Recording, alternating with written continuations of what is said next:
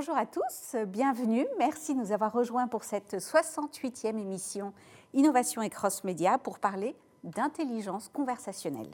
Alors très souvent associée aux assistants conversationnels, aux chatbots, aux chatbots et robots, l'intelligence conversationnelle couvre un spectre bien plus vaste et encore plus aujourd'hui à l'heure où la relation client se tisse au fil d'une conversation, vecteur d'émotion. Comment engager cette conversation? Capitaliser sur ces moments d'échange et d'interaction omnicanale pour gagner la préférence des consommateurs, les guider vers l'achat et les fidéliser. Comment faire rimer conversation et conversion? C'est ce que nous allons voir avec nos quatre invités. Vous êtes deux, mais deux autres personnes en duplex. Alors, je vais vous présenter Céline Regnault, bonjour. Euh, Céline Regnault. Exactement. Bonjour. Bonjour Majda. Vous êtes directrice expérience client de Engie, groupe mondial de référence dans l'énergie, bas carbone et les services. En visioconférence en duplex, Antonio. Bonjour Antonio Carriero, bienvenue.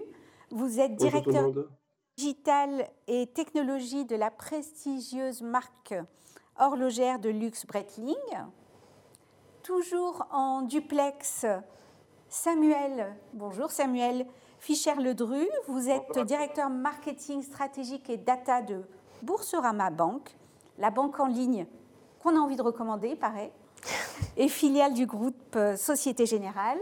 Et à ma droite, Nathalie Gonzalez, bienvenue. Bonjour Majda. Vous êtes directrice générale adjointe de Nespresso, marque pionnière sur le marché du café portionné, haut de gamme. Alors je reçois donc euh, quatre, euh, quatre marques de différents secteurs d'activité, de, l'énergie au luxe, donc des industries certes différentes, mais qui se rejoignent toutes sur la volonté de proposer une expérience client remarquable, où la qualité des interactions et des conversations est fondamentale. Alors je démarre avec vous, euh, euh, Céline. Quels sont les enjeux de votre direction euh, expérience client et pourquoi l'intelligence conversationnelle est-elle justement centrale dans vos activités? Eh pour Engie, ce qu'on appelle l'intelligence conversationnelle, en fait, c'est le fait d'allier le meilleur du digital avec le meilleur de, de l'humain pour créer une véritable relation avec nos clients et une relation qui leur soit utile pour consommer moins et consommer mieux leur énergie. Euh, et euh, du coup, en termes d'expérience client, notre enjeu, c'est de créer des interactions qui soient personnalisées, qui leur soient utiles pour les accompagner au quotidien et pour euh, agir sur cette consommation d'énergie. Et puis, très honnêtement, cette consommation d'énergie, ben, ce n'est pas facile au quotidien d'agir dessus. Hein. c'est un produit qu'on ne voit pas. on n'a pas tous les jours les yeux sur son compteur d'énergie, en tout cas pas moi. Mmh. Et pour la plupart des Français, on a du mal à savoir ce qu'on dépense et comment on pourrait agir sur cette consommation. Euh, c'est pour ça que depuis plusieurs années, avec les équipes NG, on a développé des services digitaux personnalisés qui permettent d'accompagner les, clients au quotidien. Et euh, récemment, nous avons lancé un tout nouveau type de service qui s'appelle Mon programme pour agir. C'est un programme d'engagement qui est ouvert à tous les clients NG et dans lequel NG récompense les clients lorsqu'ils agissent pour réduire leur consommation d'énergie. Euh, donc d'abord, on les accompagne pour qu'ils comprennent leur consommation avec des contenus pédagogiques, et puis on les accompagne surtout pour qu'ils agissent, euh, par exemple avec des challenges sur leur consommation pour qu'ils la réduisent ce mois-ci par rapport au, même mois l'année précédente. Et on voit que ces, ces nouvelles euh, type de conversation, cette intelligence conversationnelle, comme tu, tu l'appelles, en fait, ça, ça, nous permet de rentrer dans un véritable cercle vertueux, puisqu'on encourage nos clients à être plus actifs, à interagir avec nous au service finalement de la transition énergétique et des clients, on en reparlera après, qui deviennent aussi in fine promoteurs. Exactement, puisqu'en fait, ils vont parler des actions qu'ils réalisent pour euh, consommer moins et consommer mieux d'énergie. D'accord. Euh, Antonio, euh, en duplex, alors une des forces des maisons de luxe, c'est d'avoir su très tôt nouer une véritable intimité avec ses clients. Pourquoi alors au sein justement de la maison Breitling, il faut accélérer cette dynamique conversationnelle pour répondre aussi à quels objectifs? Euh, euh, disons que euh, l'objectif, c'est de garder cette relation à long terme avec nos clients. Le futur des marques de luxe est dans, cette capacité de bâtir des relations sur le très long terme à travers tous les canaux, que ce soit digitaux ou physiques, intermédiaires ou pas, c'est-à-dire à travers l'intermédiation d'une ressource, d'une personne, d'une personne dans la boutique, par exemple, qui elle-même va interagir avec le client dans un contexte qui est de plus en plus digital. Le grand challenge dans un contexte du marque de luxe, c'est la, la, problématique de la fréquence faible des achats. Vous savez, euh, malheureusement, vous n'achetez pas une montre Breitling tous les deux semaines ou tous les mois, ou euh, c'est quelque chose, c'est des événements exceptionnels dans votre vie. Et euh, garder une relation cohérente et constante et nourrie d'échanges pratiques et intelligents entre la marque et le client sur le très long terme est très compliqué, beaucoup plus compliqué si vous avez une fréquence d'achat qui est soutenue. La donnée qu'on collecte dans ce contexte-là, elle est beaucoup plus faible. Donc, on doit interpréter avec beaucoup d'intelligence, je dirais, les signaux qu'on collecte pour pouvoir garder et bâtir cette relation sur le long terme, qui, en plus, cette relation, dans les 20 dernières années, s'est transformée dans une, relation très physique, médiée par un humain en général, à une relation qui est de plus en plus digitale, même si l'humain, que ce soit le client ou, euh, par exemple, le vendeur dans une boutique, participe à cette relation, mais avec des outils digitaux. Ok, vous nous direz aussi un peu plus euh, ce qu'il en est, comment cette conversation s'articule de façon omnicanale. Samuel, pour euh, Boursorama Banque, alors Boursorama, une banque 100% digitale, et pourtant la diversité des échanges et des conversations est aussi primordiale. Quels sont vos enjeux autour du conversationnel au sein de la direction marketing stratégique et data Samuel? Oui, alors pour, euh, pour nous, euh, finalement, il y, a un enjeu clé, c'est la confiance euh, de nos clients. quand on est une banque, bah, c'est une activité très sensible pour l'ensemble de nos clients. Et donc, on a à cœur que notre marque inspire confiance à l'ensemble des Français et plus particulièrement à nos clients. L'enjeu, c'est forcément de créer une relation qui soit profitable et durable avec l'ensemble de nos clients. L'enjeu pour nous, c'est forcément de recruter de nouveaux clients. On a des enjeux, des ambitions fortes sur les prochaines années pour aller à, 4,5 millions de clients. Donc, euh, euh, on a des enjeux forts de, recrutement et bien sûr de, fidélisation. Donc, l'intelligence conversationnelle, finalement, pour nous, elle, doit euh, permettre, sur l'ensemble des interactions qu'a un client avec la marque, d'être au rendez-vous. En fait, on doit être au rendez-vous. Ça crée une forme d'exigence pour nous euh, ça veut dire aussi qu'on doit euh, designer toute l'expérience de ce client euh, dans le cadre de ces interactions. Quand on est une marque B2C avec beaucoup de clients et qui plus est un pure player, il n'y a pas de relation in situ personae finalement avec quelqu'un. C'est plutôt la qualité de nos interfaces, de l'expérience client qu'on propose qui va permettre d'inspirer cette confiance à travers les, différentes interactions. Donc ces interactions, elles ont lieu bien sûr euh, finalement dans un écosystème d'échange, que ce soit en amont de la relation pour euh, des prospects euh, qu'on va essayer d'engager avec différentes de communications de marque, différents contenus qui pourraient les intéresser, jusqu'à forcément le client qui nous contacte parce qu'il y a une démarche qu'il n'arrive pas forcément à réaliser par lui-même. Donc on va essayer tout au long de son cycle de vie d'être au rendez-vous pour lui proposer une interaction qui soit pertinente soit cohérente aussi avec euh, quel que soit le canal finalement par lequel il, nous contacte et d'incarner aussi notre marque à travers euh, une vraie euh, personnalité, c'est-à-dire qu'on va essayer d'adresser le client finalement de la même manière, quel que soit le, mode de contact qu'il choisit pour entrer en relation avec nous ou pour échanger sur tout un tas de sujets. Donc euh, globalement et en synthèse, il y a vraiment un enjeu, comme ça a été dit aussi par Céline, de personnalisation finalement de notre relation, euh, quel que soit le canal et finalement quelle que soit la personne qui engage ou répond à une demande du client. Euh, Nathalie, pour la maison Nespresso, vous, Nespresso s'est donné pour mission de simplifier la vie de ses clients, de les inspirer à travers aussi multiples parcours personnalisés. Quelle place on laisse au conversationnel et pourquoi aussi c'est un enjeu fort pour la maison Nespresso? C'est un enjeu essentiel. Alors nous, on est dans un monde assez simple finalement, c'est le monde du café et c'est le monde du plaisir quotidien. Alors, euh, et nous, notre sujet, c'est comment est-ce qu'on va faire en sorte de faire de ce moment café qui peut être euh, assez banal un moment d'exception et comment est-ce qu'on va faire pour nourrir à la fois euh, le corps et puis un peu l'âme de, nos clients. La conversation, c'est au cœur de l'esprit de Nespresso depuis le début. On est passionné par ça, on croit que c'est l'humain d'abord. C'est pour ça qu'on a 80% de nos collaborateurs qui sont en face de nos clients. Donc on privilégie l'humain. Et puis évidemment, on associe le digital et comment est-ce que les deux vont au meilleur, euh, au meilleur d'eux-mêmes.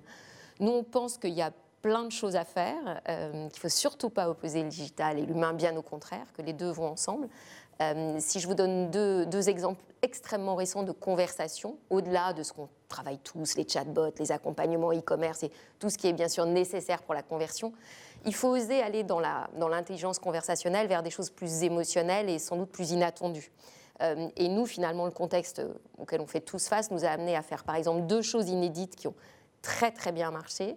Une a consisté très simplement à envoyer à nos clients leur café préféré, puisqu'on a la chance de le savoir quand on regarde nos données, et puis de leur envoyer à côté un autre café qu'ils ne connaissaient pas pour leur donner envie de déguster, et de leur proposer une masterclass digitale, puisque les circonstances l'imposaient, pour que nos experts café puissent leur raconter les différents profils de café. Et ça, c'est des moments que nous, on peut offrir et qui sont intéressants, qui sont bien sûr liés à nos produits et à nos cafés et à notre savoir-faire, mais qui donnent un supplément d'âme parce qu'il y a une idée de découverte ensemble d'un univers. Et quand on fait de la conversation, quand on est une maison comme la nôtre, on n'est pas obligé de l'associer au café, parce que finalement, le café, c'est aussi un petit moment de bonheur. Euh, et il se trouve que depuis des années, on est mécène du Grand Palais. Et l'autre chose qu'on a faite, pour citer un autre exemple, pour se dire où peut être la conversation, la conversation, ça peut être une relation, on a fait en sorte d'offrir à nos euh, clients une visite privée euh, de l'exposition Pompéi qui était fermée. Donc une visite virtuelle, mais, privée. Parce que c'est aussi notre rôle de révéler l'art là où il est possible et de faire en sorte d'avoir euh, un, supplément d'âme. Donc en fait, la conversation, elle peut être très multiple. et je pense que le charme de nos métiers, c'est de réinventer des relations et des conversations. C'est sans fin. Euh, et, sans doute que la meilleure chose qu'on a tous à faire, on essaye tous de le faire, c'est d'écouter nos clients. Parce que c'est souvent d'eux que vient euh, la meilleure des idées. Et, la toute dernière qu'on a eue, nous, qui est très banale, mais qu'on vient d'installer, c'est une équipe de 15 personnes qui ont demandé à s'appeler des genius, donc on les a laissés s'appeler genius, euh, qui sont sur notre site, qui sont volontaires et qui veulent en fait échanger avec les clients, qui sont des passionnés de la maison, ils nous ont demandé l'accès en fait à, nos chatbots pour pouvoir de temps en temps échanger avec les clients. Donc on a une petite communauté euh, de gens qui, parlent entre eux. Donc on, teste ça. Il faut aussi accepter de se tromper de temps en temps, mais, euh, mais voilà, donc c'est très multiple chez nous. Alors Antonio, pour la, maison Breitling, alors on, le disait, hein, le conversationnel vient s'inscrire dans une expérience de marque euh, plus globale pour nourrir une relation forte avec le client, d'autant plus effectivement qu'on est sur des, produits, vous le disiez, qu'on n'achète pas euh, tous les jours. De mémoire, euh, c'est à peu près tous les trois. Le, parcours d'achat déjà est de trois à quatre mois. Donc on, voit bien que la relation euh, doit se faire dans le temps, dans la durée, de façon cohérente. Alors comment se construit et s'entretient cette, cette conversation et quels sont les, les, canaux et les mécaniques que vous mettez en place? Alors, c'est vrai, le parcours client classique avant l'achat d'une montre de environ 3-4 mois. Donc c'est vrai qu'en 3-4 mois, euh, le client, le client potentiel est exposé à une quantité euh, impressionnante de messages à travers toutes sortes de, médias, que ce soit digital ou physique. Euh, ce qui est important, c'est d'essayer d'interagir avec le client au bon moment, en lui proposant le bon niveau d'interaction en fonction de la compréhension qu'on a de son parcours. Euh, et donc, on essaye d'une certaine manière d'analyser de, des signaux euh, qui sont fondamentalement des données qu'on collecte dès la première visite, dès le premier clic sur le site Internet, euh, par exemple, et on essaie de, de, comprendre quelle est l'attente spécifique de la part du client par rapport à la marque. Plus d'informations, plus de contenu dédié, une interaction plus directe, moins directe, une interaction en boutique ou pas. Donc, par rapport à tout ça, on essaie de, définir quel serait euh, le bon niveau d'engagement. Et donc, on active, une série de programmes qui nous permettent par la suite d'engager avec le client des programmes qui sont soit digitaux, euh, soit physiques. Donc, on essaie vraiment de comprendre où nos clients, où nos prospects se trouvent ou se retrouvent dans ce parcours qui peut être très long par rapport à, leur engagement avec la marque à la suite de, cette analyse euh, du parcours, euh, comme je disais, on, active des programmes d'engagement qui ont la volonté de répondre aux besoins du client et pas de forcer le client vers le besoin de la marque. Et ça, je pense, c'est très important. On est dans un, dans un métier qui, qui, qui s'exprime sur la longueur de la relation et pas simplement sur les, la, la transaction en tant que telle. Euh, dans la longueur de la relation qu'on bâtit avec nos clients, on, on élève euh, la, perception et la désirabilité de la marque auprès du client. Et c'est un travail qu'on doit faire avec beaucoup de précautions. Euh, on n'est pas là pour brusquer le client vers l'achat compulsif. On est là pour l'intégrer dans le monde de valeur de la marque et par rapport à ça, l'amener à une conversion quand il est à l'aise. Donc, euh, on, a ça, c'est notre philosophie. Et c'est clair que, étant donné la, basse fréquence d'achat, d'une certaine manière, par rapport à, la dimension de, des produits de luxe, on doit euh, analyser d'une manière encore plus détaillée les signaux qu'on a, euh, parce que l'on n'en a pas beaucoup. Donc, du coup, on est vraiment dans une, dans une quête continue de compréhension précise des besoins de nos clients, qui ont changé beaucoup ces dernières années. Euh, si, on, analyse un tout petit peu les mécaniques euh, dans le contexte du luxe d'il y a 10 ans, 15 ans, tout était mis en place pour amener le client dans la boutique. Il y avait toute une dynamique marketing essentiellement pour amener le client dans la boutique physique pour l'achat. Euh, aujourd'hui, la boutique physique, elle joue un rôle important dans la perception, de la compréhension de la marque, mais ce qu'on met en place ce n'est pas pour amener le client en boutique, c'est pour amener, si on veut, la notion de boutique virtualisée aussi, auprès du client quand il veut, comme il veut, où il est, euh, et ça tout le temps. Donc c'est vraiment un changement de paradigme fondamental, ce qui a aussi amené à un changement structurel dans euh, l'entreprise, euh, dans sa manière de gérer les opérations pour être en mesure de répondre à ce nouveau paradigme de consommation globale. Ok, c'est très clair. Merci. Céline, je reviens vers vous. Pour euh, Angie, on, le disait, enrichir l'expérience client à la fois pour les prospects et pour les clients, euh, même si le terme expérience client, mais bon, ça couvre prospects et clients, avec des opportunités de conversation euh, sur l'ensemble du parcours. Comment vous instaurez cette dynamique conversationnelle aussi? Je le disais tout à l'heure, notre objectif, c'est d'abord de faciliter le quotidien par rapport à l'énergie, qui est un sujet parfois complexe. Et donc pour ça, euh, eh bien, on se met à la, disposition de nos clients en leur proposant une grande diversité de points de contact, de modes d'interaction, et ça 7 jours sur 7. Et euh, si on prend finalement les, les, thèmes pour lesquels les clients ou les prospects vont nous contacter, il y a, deux grandes thématiques. Hein. Euh, ils vont nous contacter soit pour euh, des questions autour de leur consommation d'énergie, soit au moment du déménagement. Et dans les deux cas, on va leur proposer, eh bien, pour ceux qui sont plus à l'aise avec le digital, ils vont pouvoir interagir directement 24 heures sur 24 sur le site, l'appli, avec euh, le bot euh, qu'on a développé aussi qui s'appelle NJ à votre service et qui permet de répondre 24 heures sur 24, qui permet par exemple quand on est en plein dans les cartons et qu'on n'a pas le temps, qu'on veut un contrat pour le lendemain pour son déménagement, bah, on peut souscrire un contrat d'énergie euh, tout simplement en discutant avec ce bot de manière personnalisée. Mais on sait aussi qu'on a des clients, on a des prospects qui sont moins à l'aise avec ces outils-là. Et pour ça, du coup, on leur propose des interactions bah, plus humaines. Et ils peuvent interagir à tout moment avec un conseiller. Et on est un des rares fournisseurs euh, d'énergie qui propose un contact 7 jours sur 7. Donc, à nouveau, si je reprends ce moment du déménagement, si j'ai une question sur mon contrat qui est en cours de, mise en œuvre, eh bien, je vais pouvoir contacter un conseiller, y compris le dimanche. Euh, alors bien sûr en journée, hein, pas à 3 heures du matin, euh, mais l'intérêt c'est que je sais que je vais pouvoir être rassurée par rapport à, ce quotidien de l'énergie. Et c'est bien ça qui nous intéresse, c'est de proposer euh, ce lien récurrent avec les clients, avec les prospects, personnalisé et qui leur permettent de leur faciliter le quotidien au travers de ces outils à la fois digitaux et humains. Et puis on va s'assurer à tout moment que bah, ça, les satisfait en réalisant de manière assez traditionnelle hein, des enquêtes hein, tout au long du parcours client. Et euh, euh, si je reprends euh, l'exemple du, parcours du déménagement, eh bien, on a de nombreux avis en ligne, des avis qu'on fait certifier hein, par des instituts indépendants, en l'occurrence c'est l'AFNOR. Et on est très fiers de pouvoir afficher sur le site NJ particulier une note de 4,4 sur 5 sur ce parcours déménagement, qui est le fruit en fait de mois et de mois d'amélioration de cette expérience, d'écoute de nos clients, pour s'assurer qu'on va répondre justement à leur demande de faciliter ce quotidien autour de l'énergie. Avec un impact aussi direct sur le NPS oui, on suit également le NPS, alors ce, terme mm. très technique qu'on connaît tous par cœur maintenant, qui est le Net Promoter Score.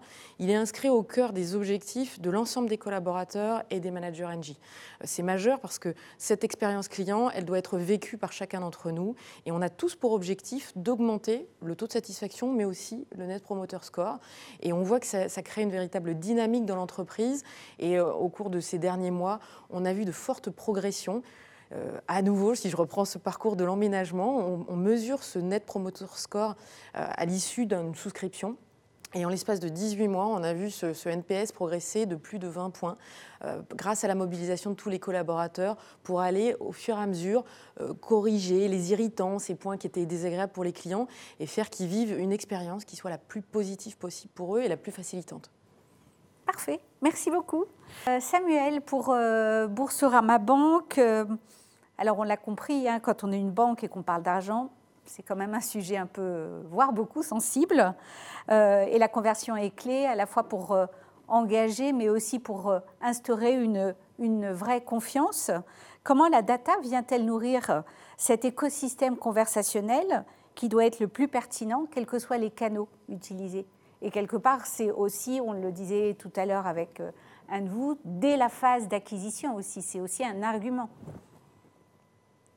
Oui, tout à fait. Oui. Je pense que euh, euh, avant de, parler, il faut beaucoup écouter. Euh, donc ça, ça passe en effet par capter beaucoup de, données sur, bah, sur nos clients, sur nos prospects, sur ce qu'on dit de nous.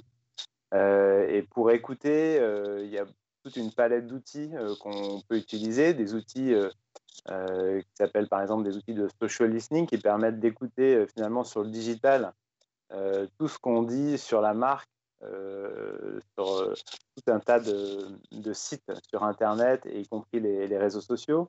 Il y a aussi beaucoup d'outils autour de la data qui permettent de capter ce qu'un client peut nous dire, ou même un prospect, en faisant par exemple de l'analyse sémantique, qui permet de catégoriser des conversations qu'on a avec des clients ou des prospects pour essayer finalement d'écouter aussi euh, et de tirer le meilleur parti des conversations qu'ils peuvent avoir même euh, par la voix. On a des outils, un outil de, speech analytics qui permet de là aussi de mieux comprendre bah, dans les échanges quelles sont les, la euh, quelle est la tonalité du client, quel est le sujet qui a été traité pour très vite détecter s'il y a des problèmes, pour essayer d'identifier aussi des axes d'amélioration potentiels pour nous. Euh, et puis, bien sûr, on a tout un ensemble de, points de mesure qui sont euh, des études qu'on réalise auprès de nos clients et euh, des mesures de satisfaction, comme c'est le cas pour NJ, avec un NPS qui est piloté et sous contrôle, je dirais 24-24, pour s'assurer que sur les différents parcours, sur les différentes fonctionnalités, sur les différents moments du cycle de vie client, on délivre une, qualité qui soit à la hauteur de ce qu'on veut proposer à nos clients et s'il y a des points d'amélioration, de tout de suite les prendre en compte dans, euh, dans ce qu'on peut faire en termes d'évolution produit. Et donc, une fois qu'on a écouté ce client, derrière, il faut parler. Et il faut parler de manière plutôt pertinente, le plus pertinemment possible en tout cas. Et euh, là-dessus, euh, bah, bien sûr, il y a, l'aspect ciblage finalement des clients et prospects en se disant bah, comment je fais pour délivrer le bon message au bon moment euh, message qui, n'est pas forcément euh, commercial. Hein. Ça peut être un message euh, parce que vous avez fait un, paiement dans un pays étranger et on vous informe que ce paiement a été réalisé, ce qui peut vous permettre peut-être de, détecter qu'il y a une fraude sur votre carte bancaire. Ça peut être bien sûr des conseils par rapport à votre utilisation de, de, votre épargne, les dépenses que vous réalisez dans différentes catégories par rapport à des objectifs que vous êtes fixés. Donc, c'est plus l'aspect coaching et accompagnement qu'on essaye de développer beaucoup. Et euh, bien sûr, quand il s'agit d'un conseiller qui répond euh, ce qu'on essaye d'avoir, bien sûr, c'est une réponse la plus pertinente. Donc, d'être très compétent, d'avoir des experts qui répondent aux, questions des, clients pour qu'ils soient euh, là aussi très satisfaits. Donc, c'est parler et puis après aussi faire parler autour de, la marque. vous l'avez dit, Majda, en, en, tout début, mais euh, la banque qu'on a envie de recommander, forcément, si plus de 50% des, nouveaux clients chez Boursorama viennent euh, sur le conseil d'un proche, c'est qu'on a euh, finalement capitaliser sur des ambassadeurs, des gens qui parlent de nous et qui, nous recommandent. donc on a vraiment ces, différentes dimensions et on essaye au-delà de ça de, créer des espaces de communication. Donc Boursorama, c'est aussi un portail média sur lequel il y a des forums qui sont très très riches. C'est aussi des webinaires qu'on propose à nos clients pour là aussi pouvoir échanger avec eux sur des sujets qui les intéressent, que ce soit leur assurance vie ou, ou, d'autres produits bancaires qui sont parfois un peu plus complexes en toute transparence et en toute simplicité. Donc tout ça, ça passe finalement par donc une utilisation de la data de nos clients pour essayer de mieux comprendre ce qu'ils attendent de nous et essayer d'être les plus pertinents possibles dans les réponses qu'on leur fournit. Et forcément, nous aussi, comme beaucoup d'acteurs, on a développé une forme d'intelligence artificielle pour interagir euh, avec euh, les clients qui souhaitent nous solliciter 24 heures sur 24, 7 jours sur 7. Donc, ils ont un, chatbot, ils ont un callbot, s'ils nous appellent. On a été euh, la première banque à proposer aussi la possibilité de, de nous contacter via Google Home euh, sur euh, des, requêtes vocales pour se connaître, par exemple, le, solde de votre compte ou les dernières opérations que vous avez réalisées, et même euh, désormais Facebook Messenger. Donc, on, essaye aussi de proposer à nos clients ces différentes interactions via, via des canaux entre guillemets intelligents. On sait qu'il y a des limites. Hein. L'intelligence, elle est toute relative quand on parle d'émotion, quand on parle d'ironie ou d'humour. Mais en tout cas, c'est passionnant et c'est un axe fort pour nous de, développement dans un domaine comme la banque où l'activité forcément est, très complexe. Euh, donc elle revêt, euh, surtout quand on a une gamme riche euh, comme la nôtre. Donc il y a beaucoup de complexité finalement par rapport à notre activité, mais là aussi, comme je disais, c'est passionnant de, poursuivre les efforts pour, pour s'améliorer sur ce domaine-là. Nathalie, pour Nespresso, Samuel a commencé à parler un peu de ce côté émotionnel, l'échange finalement, ce savant mélange entre et l'émotion et le, côté fonctionnel euh, autour des conversations. Comment est-ce que ça s'orchestre? Vous avez donné quelques exemples tout à l'heure. Comment finalement on réussit à concilier à la fois la cohérence, la complémentarité des canaux euh, Comment ça fonctionne? Ce qui est intéressant, et puis ce qu'on voit euh, avec tous mes collègues sur ce plateau, je trouve, c'est qu'il y a trois sujets. Il y a le sujet de la personnalisation, j'y reviens, qui est un sujet absolument essentiel de la relation. Il y a le sujet du moment, à quel moment je dis quoi et à quel moment je choisis de me taire. Et puis quels sont les supports de cette communication, quels sont les vecteurs de cette communication? Est-ce que je parle sur WhatsApp, est-ce que je parle au téléphone, etc. Et c'est l'association de ces trois piliers-là, bien orchestrés, qui fait une conversation euh, assez unique, structurée, et qui fait finalement la puissance de la désirabilité d'une maison. Donc si on reprend les trois chez nous, et puis en clin d'œil à un certain nombre de choses qui ont été dites avant, sur la personnalisation, évidemment, ça c'est absolument essentiel. Et en général, cette personnalisation, elle doit être croisée avec l'objet euh, du support. Nous, on a choisi chez Nespresso de proposer plein de scénarios possibles de conversation et de laisser nos clients choisir. Donc on peut nous appeler, pareil, on peut commander du café le dimanche après-midi au téléphone. Et on est aussi disponible 7 jours sur 7 parce qu'on croit à ça. On croit qu'il y a On peut euh, tenter une conversation avec nous sur WhatsApp et on vous répondra. On peut être dans nos boutiques, on peut être en e-commerce. Simplement, quand on croise les individus et les lieux de communication, il y a des choses qui sont justes ou pas. Euh, par exemple, sur nos apps, nous, on sait que les gens veulent avoir des conversations très rapides. Ce n'est pas l'endroit de l'émotion. Une app, c'est un endroit où on veut commander très vite et savoir où on peut recycler très vite. Donc le croisement de la personnalisation, c'est un croisement entre l'intention de l'individu avec cet objet-là et le besoin de cet individu. En revanche, quelqu'un qui va arriver chez nous, il ne connaît pas encore bien nos machines, il ne sait pas qu'on peut réparer sa machine pendant 10 ans, pendant 15 ans. Et là, il y a tout un parcours c'est un peu comme un déménagement, c'est-à-dire qu'ils arrivent chez nous, il faut qu'on leur raconte qui on est. Alors c'est leur entrée dans la maison Nespresso. Et là, on doit leur faire découvrir des choses.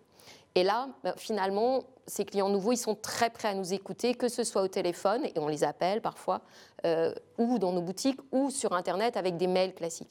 Donc là, on va être sur un croisement de personnalisation, on utilise des choses plus classiques, plus lentes, plus émotionnelles, parce que le café, c'est éminemment émotionnel. Il y a aussi des moments où on doit savoir se taire. C'est-à-dire que nous, ce qu'on a observé, c'est que euh, bah, un client qui vient de commander, il n'a pas particulièrement envie qu'on lui reparle.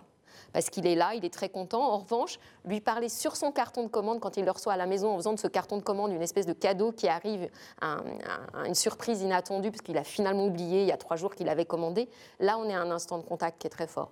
Mais il n'a pas vraiment envie qu'on lui parle pendant une semaine, deux semaines, il a juste envie d'être tranquille. Il faut aussi savoir se retenir de la tentation de bavardage et, d'excès de conversation.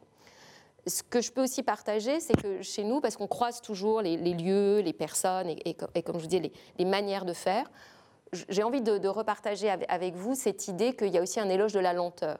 C'est-à-dire que nous, on a redécouvert, y compris avec des chiffres, hein, ce n'est pas juste une philosophie, même si je crois à ça, personnellement, l'éloge de la lenteur.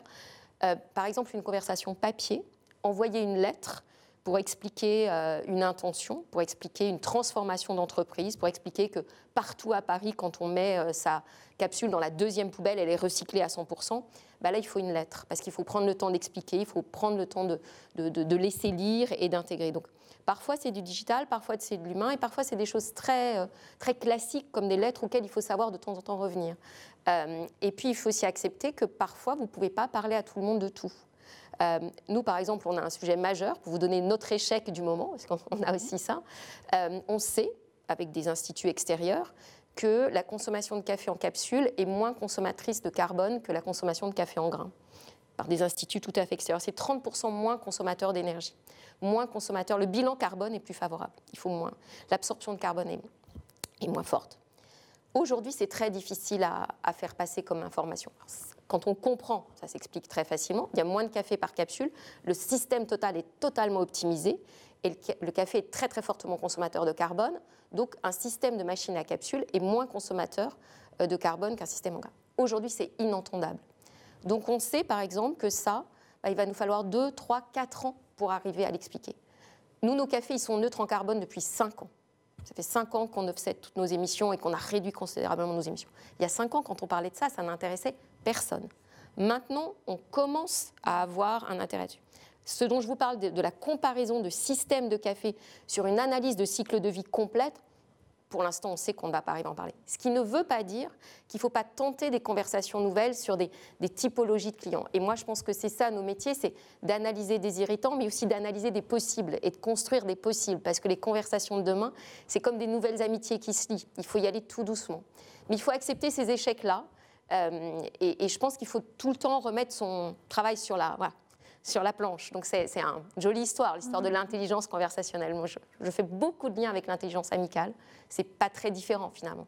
Donc, euh, donc, voilà, donc nous on cherche, on est des chercheurs de, relations et on continuera. Très intéressant aussi. Merci. Dernière question que je vais poser à, tout le monde, qui est plus une, une, question un peu prospective autour des nouveaux leviers conversationnels. Comment, Céline, par exemple, euh, selon vous, doivent évoluer justement les, conversations? Est-ce que c'est une histoire de canaux? Est-ce que c'est une histoire de contenu? Est-ce que c'est une histoire de data? Mais déjà, ce qu'on voit, c'est que dans le secteur de l'énergie, euh, on va avoir une vraie révolution qui a commencé déjà depuis quelques années, euh, avec les outils digitaux, avec les, données que les clients, auxquelles nous donnent accès les clients via les compteurs communicants. Et avec tout ça, on va effectivement pouvoir passer d'une expérience qui, il y a encore quelques années, était très transactionnelle. Hein. Je contacte mon, fournisseur d'énergie une fois par an pour payer ma facture, à une expérience qui va euh, se construire de manière plus personnalisée, de manière plus récurrente. Et on va pouvoir créer un vrai lien avec nos clients et on va pouvoir répondre finalement à leurs attentes, à la fois de proximité, euh, leurs attentes aussi de préservation de l'environnement, et puis une attente aussi effectivement émotionnelle, parce que l'énergie, parfois, bah, ça véhicule des émotions pas toujours très positives. Notamment, on a tous peur de la mauvaise surprise de la facture d'énergie. Et grâce à ces données, grâce à ce contact personnalisé autour du, suivi de consommation, déjà depuis quelques années, on permet à nos clients de suivre leur consommation d'énergie à l'euro près quand ils ont un compteur communicant. Ils peuvent même le demander à la suivre à la journée près. Euh, on leur propose de manière proactive des bilans de consommation. Et là, dans les prochains mois, on va faire connaître à tous les clients NG un nouveau service euh, qui s'appelle Mon Alerte et qui va justement leur permettre d'éviter ces mauvaises surprises sur la facture. Le principe, c'est assez simple, c'est de dire, bien, euh, lorsque la consommation d'un client NG va évoluer fortement par rapport à ce qu'il avait prévu au début de son contrat, on établit ce qu'on appelle des, mensualités, eh bien, si cette consommation évolue fortement, eh va le prévenir, va l'alerter en lui disant voilà, il y a un écart fort, qu'est-ce que vous souhaitez faire? Et va permettre au client de reprendre la main, de savoir ce qui se passe sur sa facture d'énergie, d'aller regarder sa consommation et ensuite de décider, d'être acteur, de dire qu'est-ce qu'il souhaite faire pour réduire sa consommation ou pour tout simplement accepter et modifier son contrat. Euh, et, c'est ce cercle finalement très actif, très personnalisé qu'on va pouvoir enclencher désormais euh, avec voilà, ce cercle vertueux d'alerte, de programme d'engagement, mon programme pour agir, pour inciter à agir et réduire sa consommation d'énergie. Tout ça, c'est ce cercle vertueux qui est possible désormais et qui nous permet d'interagir voilà, via différents points de contact. On va continuer à les enrichir, mais toujours avec cette idée que pour que ça fonctionne, il faut qu'on ait un contact plus fréquent, et puis par les points de contact qui conviennent aux clients, et qu'on ne va pas leur imposer un contact digital si ce qui les intéresse, c'est un contact avec un conseiller. Et c'est bien toute la richesse voilà, de ce mix entre du digital présent 24 heures sur 24, de l'humain qui est là pour personnaliser et pour s'adapter à chaque situation euh, de chacun. Merci. Euh, Antonio, pour, euh, pour la maison Breitling, si on fait un parallèle avec ce que vous pouvez observer dans les comportement en Asie, en Chine par exemple, où la conversation euh, est encore plus avancée qu'en Europe, voire en France. Euh, quelles sont les, les, observations que vous avez faites et qui peuvent, être intéressantes à partager? Je vais y arriver. Oui, alors euh, c'est vrai que la, dynamique dans le marché ou chinois, dans la relation entre les clients, les prospects et la marque, elle est, très avancée dans l'échange continu d'informations. Euh, l'échange continu, de, euh, la discussion continue et ouverte, euh, que se fasse à travers des canaux digitaux ou physiques.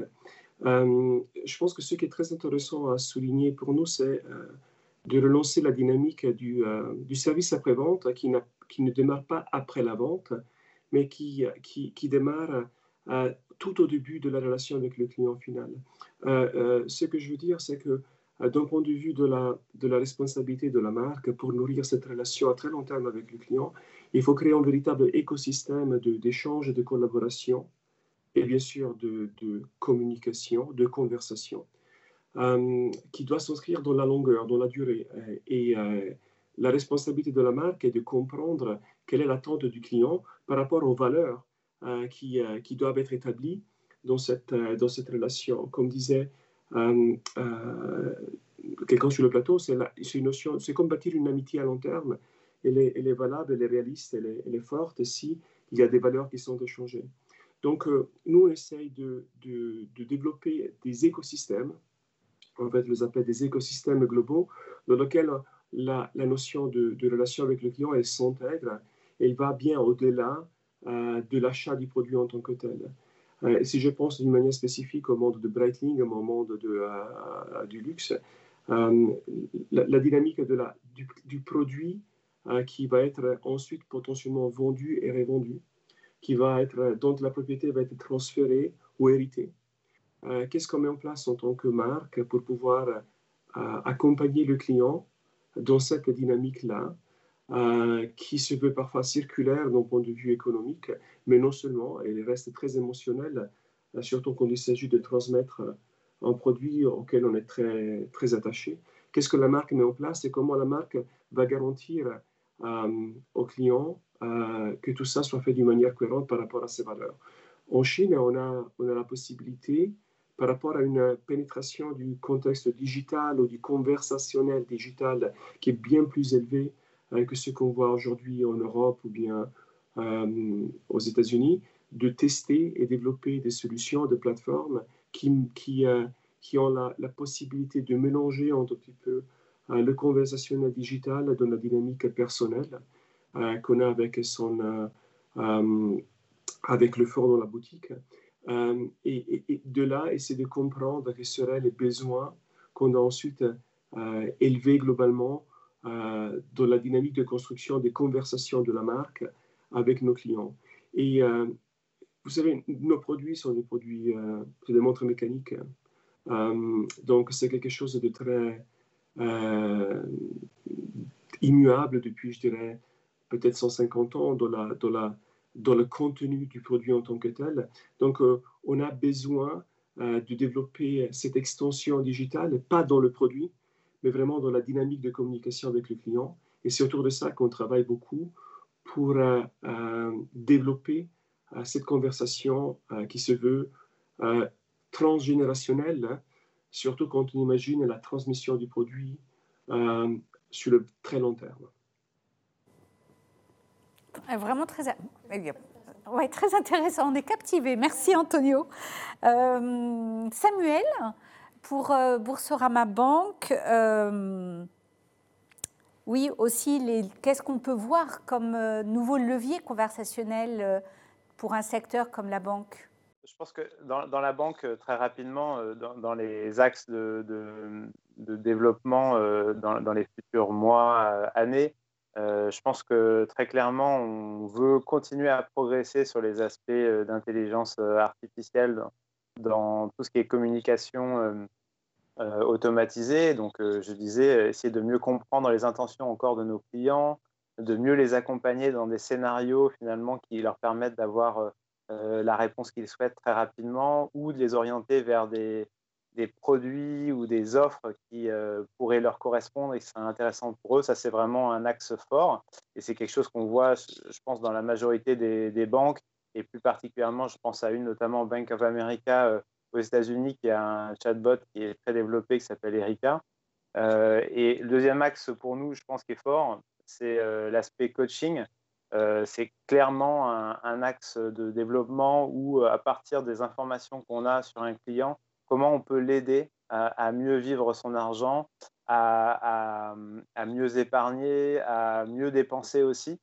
Euh, et ça, ça va au-delà même du cadre de la banque. Là aussi, il y a l'exemple euh, d'une banque euh, asiatique qui s'appelle DBS, qui, qui, nous montre finalement comment, en tout cas, la, volonté d'une banque d'être transparente, c'est-à-dire de, s'intégrer pleinement dans un ensemble d'expériences clients que peut que peut vivre un individu. Donc, quand je pense par exemple à un achat immobilier, c'est pas uniquement le crédit qui, est intéressant, c'est l'ensemble finalement de son parcours de recherche, d'achat d'un bien immobilier, ensuite d'emménagement potentiellement, de changement de fournisseur d'énergie peut-être, qui est intéressant. Et donc, comment on peut s'intégrer dans ces différents, différentes expériences clients pour rester un, acteur clé finalement dans la relation qu'on peut avoir.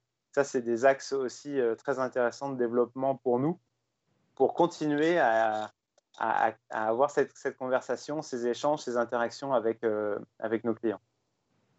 Merci Samuel. Le mot de la fin, Nathalie, avec euh, vous justement, et, et vers quelle nouvelle conversation on peut tendre?